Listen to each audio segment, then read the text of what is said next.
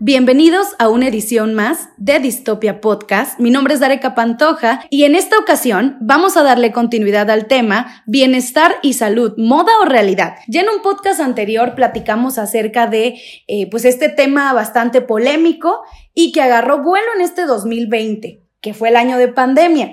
En el podcast anterior estuvimos platicando acerca de las opiniones y la percepción eh, pues personal y virtual que vemos eh, pues nosotros actualmente. Pero en esta ocasión me encuentro con la doctora Daniela Román Zamudio, quien es médico cirujano y especialista en nutrición clínica y deportiva. Eh, bienvenida, doctora Daniela Román. Es un gusto tenerla con nosotros en esta edición o segunda parte del podcast de bienestar o salud, un tema bastante importante. Hola, ¿qué tal? Mucho gusto en estar, en formar parte de esta comunidad. Este, me encuentro muy halagada de que me hayan tomado en cuenta y pues ahora sí que vamos a platicar un poquito sobre el tema para resolver algunas dudas, informarnos y estar más al tanto de lo que está sucediendo actualmente en la edición anterior, pues hablamos de una percepción bastante, pues general, como la percibimos nosotros como jóvenes, como la percibimos ante las redes sociales, que nosotros estamos en un día a día. Y en esta ocasión, pues decidimos darles a ustedes, eh, pues la opinión eh, de una persona profesional, ¿no? La anterior fue una opinión, fue un intro para un tema realmente importante y delicado, ¿no? Realmente, porque la salud no es un tema nada más de moda. Realmente esto es bueno, esto es malo. Como primera pregunta, primer paréntesis para aperturar esta transmisión. En pleno 2021, ¿qué es la salud? ¿Cómo percibimos la salud? Claro que sí, pues realmente hoy en día estamos, como mencionas, influenciados muchísimo por las redes sociales, ¿no? Que ahora en estas épocas de pandemia toda la vida es virtual, se podría decir. Entonces, este, pues realmente siento que haya, habido un enfoque eh, muy bueno en cuanto a la vida virtual porque tenemos la posibilidad de tener un tipo de seguidores en el área de fitness, en el área de bienestar, de nutrición, lo cual pues sí tiene un impacto positivo en pues muchos jóvenes, eh, hasta gente ya mayor que quiere activar su vida, ¿no? O, darle un cambio, el cual ha sido agravado también por la pandemia. Entonces, pues es un tema bastante polémico en esta actualidad, pero creo que ahora la salud ya también se torna en un bienestar integral, ¿no? Es, es, más completo, es más allá que, que, hacer ejercicio, que ver, no sé, eh, tutoriales, porque realmente en este 2021 y 2020, que todavía seguimos como en la parte virtual, eh, pues estuvimos viendo que mucha gente empezó a transmitir en vivo sus sesiones, eh, pues ya sea eh, fitness, eh, entrenamiento y todo eso, ¿no? Y que realmente se formó un hábito el ejercicio en casa. Pero eso finalmente es algo que, como platicamos en el podcast anterior, de beneficio y también puede tener pues cosas en contra, ¿no? La parte de, de, la pandemia, la parte virtual, porque nosotros nos enfocábamos también en la parte en donde pues cómo ha influido la parte de que nosotros podemos ver eh, a mil personas en 10 minutos utilizando las redes sociales y cosa que anteriormente pues no podíamos, no conocíamos en la vida de nuestros vecinos, de las personas que vivían en nuestro entorno, pero actualmente ya podemos o estamos influenciados de todas esas personalidades del medio, personas que viven en otros estados, incluso en otros países y ahorita eh, actualmente pues estamos influenciados muchísimo más con esas figuras, ¿no? Actualmente la salud física, ¿usted considera que es una moda o una realidad? Pues realmente, como tú mencionas, todas las nuevas aplicaciones que hay de redes sociales, sí fomentaron que fuera en parte una moda, porque muchas veces me tocó ver a mí retos, ¿no? En el que decían, bueno, voy a correr, un ejemplo, ¿no? Cinco kilómetros, reto a fulano, sutano, tu amigo y todo. Entonces esto fomentaba de forma de moda a que los amigos que habían sido tomados en cuenta en un post o en una historia, pues también hicieran esta, este challenge, ¿no? Que fuera a correr. Entonces siento que eso fue en parte sí moda que eh, afecta de, moda, de forma positiva la actividad física, pero también, como tú dices, ahora podemos ver personas de, de muchos sitios, países, entonces ahí también ya puede entrar un poco la frustración, considero, en, la parte ya emocional, ¿no? Como que tú puedes ver este, que estamos en tiempos difíciles, entonces a veces el ver estas redes sociales en las que todo es felicidad, todo es positivismo, eh, entonces pueden haber personas que no la estén pasando de igual manera y puedes ser como que un choque, ¿no? Es el estar viendo eso y, y, y, tú sentirte de otra forma, ¿no? Como tal vez sentirte que estás mal dentro de lo que la sociedad está viviendo. Las redes sociales influyen demasiado, ¿no? En la parte en donde hay personas a las cuales, al menos en mi círculo, no le da tiempo de salir a correr, de hacer ejercicio y ver esa parte en donde ves modelos internacionales subiendo fotos en traje de baño eh, o personas, hombres también, ¿no? Que dices, wow, se compra tal equipo deportivo, que, que, también, porque en cierta forma también es dinero, ¿no? Claro, sí. También es dinero. Y, y, eso yo creo que ya afecta la parte, o ahí viene la parte negativa en, en la salud, ¿no? Porque bienestar engloba muchísimos aspectos. Ahora, yo puedo considerar bienestar, mucha gente considera bienestar, pues la parte de estar delgado, de hacer ejercicio todos los días, los 30, una hora eh, de ejercicio, pero también, ¿qué otro tipo de bienestar hay más allá del físico, porque realmente yo creo que ahí estaríamos dañando nosotros también en la parte emocional. Claro. Pues realmente sí, como tú dices, la parte física pues sí es una gran rama de un bienestar en salud, ¿no? El que tú estés sano, pero también ahí entra ya, este, cómo diferenciar qué es estar sano, ¿no?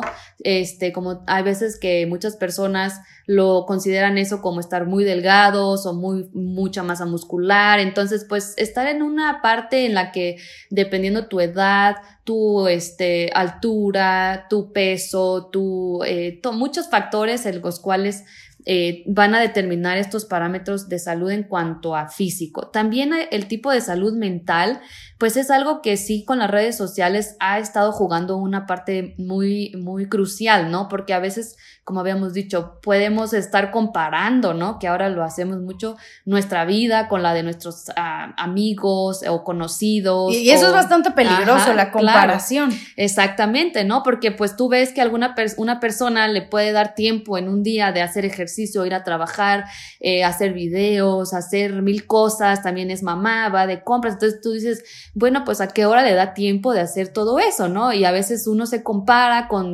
por, con otro tipo de trabajo que realice y dice, sabes que a mí no me da tiempo de hacer esto, o sea, ¿qué estoy haciendo mal? O sea, como que esa parte es, es muy delgada la línea en cuanto a querer sí tener un tipo de motivación para ser un poco más activo, eh, más sano, pero también hay que saber hasta dónde, ¿no? No, no simplemente querer ser todo lo que vemos en estas redes sociales. Y, y realmente ahí entra otra parte, ¿no? Uh -huh. En donde, eh, enfocado a, a, las especialidades que usted trabaja, eh, ¿en qué momento hay muchas personas que, que hay que, porque yo creo, hay que entender la importancia de lo que es sentirte bien, el uh -huh. bienestar y estar sano. Claro. Porque mucha gente a veces por no tener tiempo o porque no le gusta o le da flojera, opta por adquirir cirugías, claro. no cirugías estéticas que a la larga, pues dices, ok, sí es mejor, obviamente, que, que todo te cueste, no sé, tener un cuerpo, el, tu cuerpo deseado una, uno o dos años, ¿no? Claro. Pero hay personas que con una operación,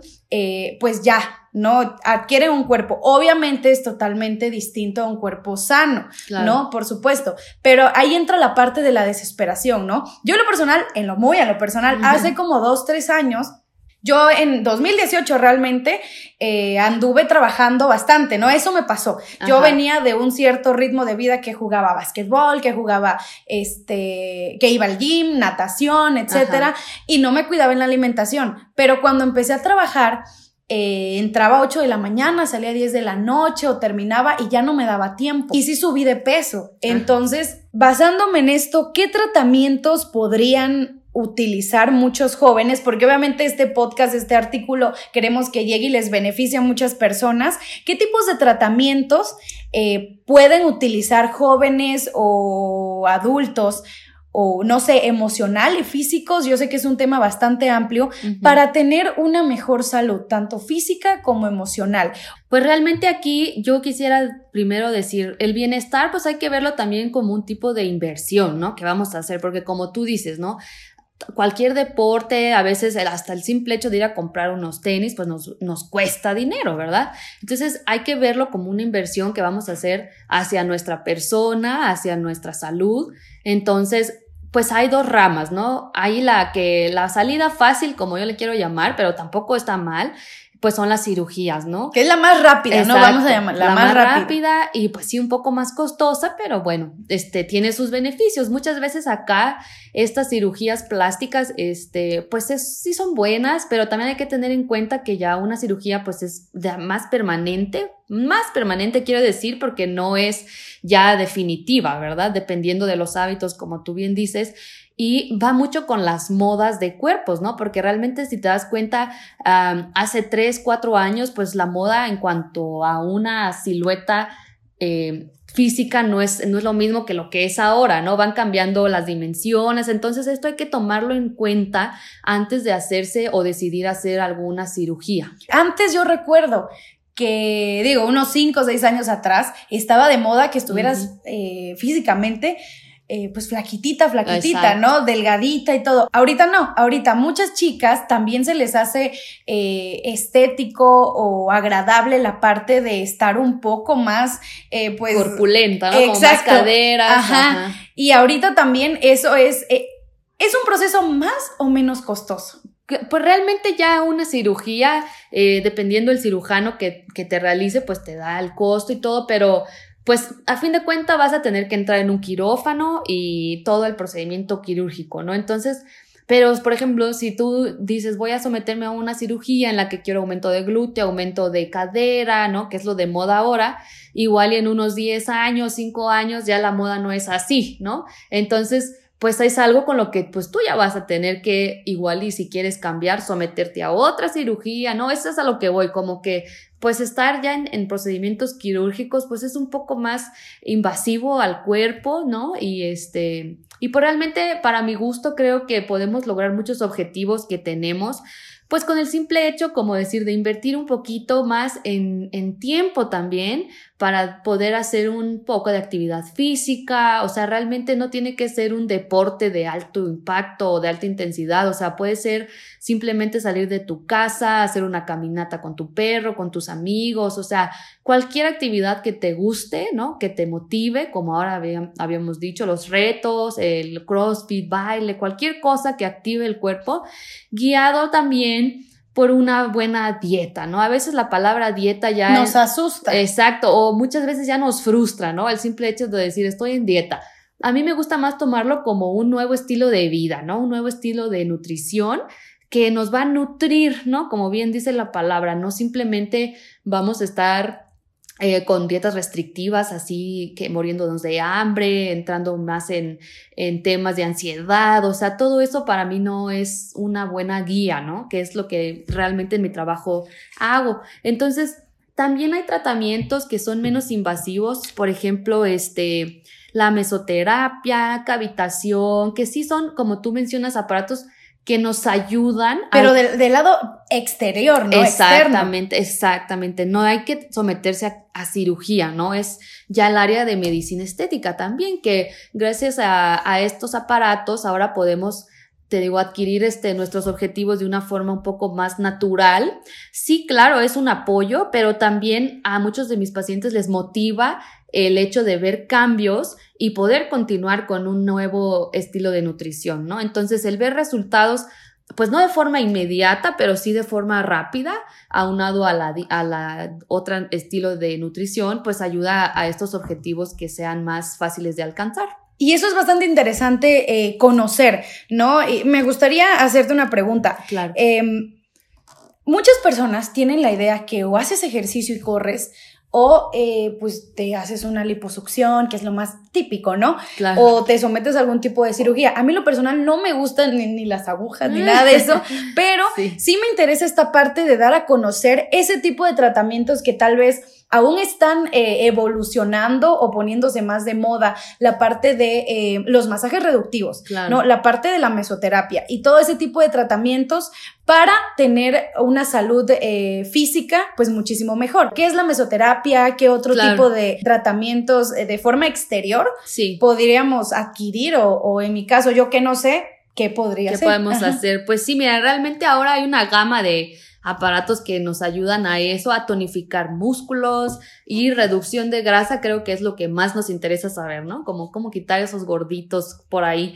Realmente, mira, la mesoterapia es un tratamiento a base de inyecciones muy chiquititas en las que nosotros ponemos sustancias naturales o aplicamos enzimas que degradan la grasa, ¿no? Nosotros ya eh, naturalmente tenemos todo esto en nuestro cuerpo, pero en, la, en el hecho de aplicarlo en una forma eh, local y específica del cuerpo, ¿no? Por ejemplo, en abdomen, brazo, pierna, pues aceleran un poco el proceso de quema de grasa. Claro que aunado a actividad física, no necesariamente correr, ¿no? Por ejemplo, puede ser yoga, pilates, natación, cualquier cosa que acelere nuestro ritmo cardíaco y una buena guía nutricional, pues nos van a dar muy, muy buenos resultados, ¿no? Ahora, si tú dices, sabes que yo no me quiero estar inyectando, no te preocupes, o sea, podemos hacer otros tratamientos como la cavitación. Este es un aparato que nos ayuda de igual manera a quemar la grasa eh, a través de una, una onda de frecuencia ultrasónica de alto poder en la que esta grasa se empieza a consumir, ¿no? Como que se hace pasita.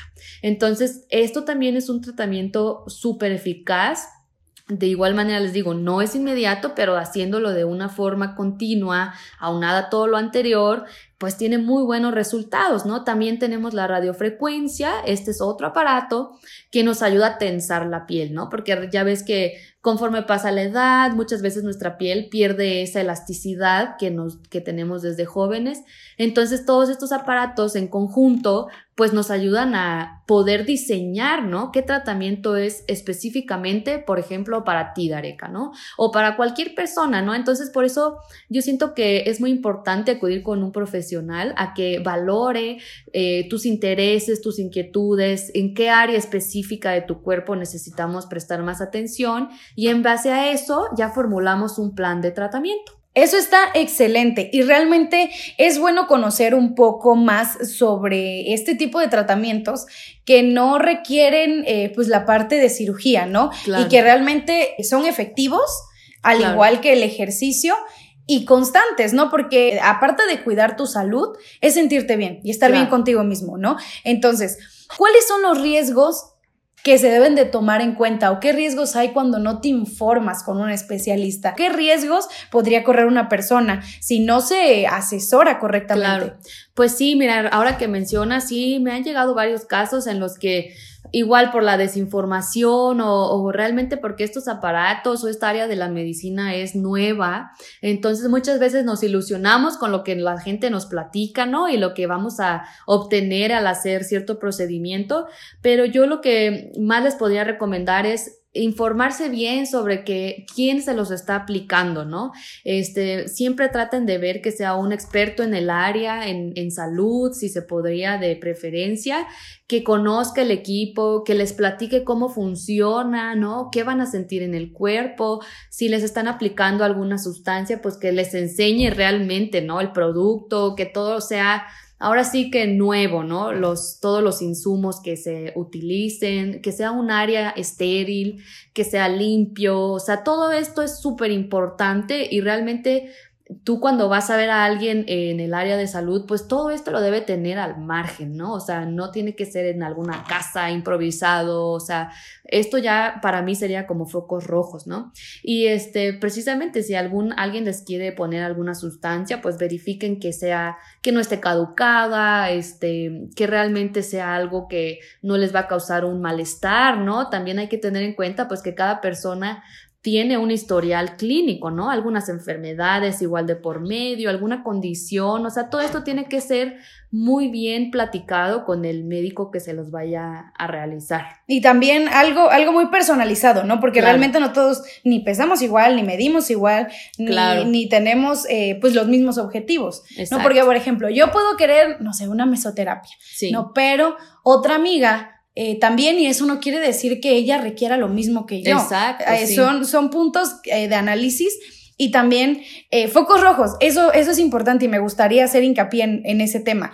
¿Qué focos rojos eh, son los que debemos detectar cuando vamos a una clínica. Por ejemplo, yo puedo encontrar publicidad en, eh, de, diferentes, de diferentes clínicas.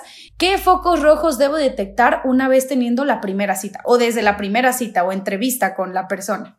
Realmente debemos de, primero que nada, eh, ver los permisos que tenga la instalación, ¿no? Todos estos permisos deben de ser, eh, antes que nada, valorados por especialistas en el área.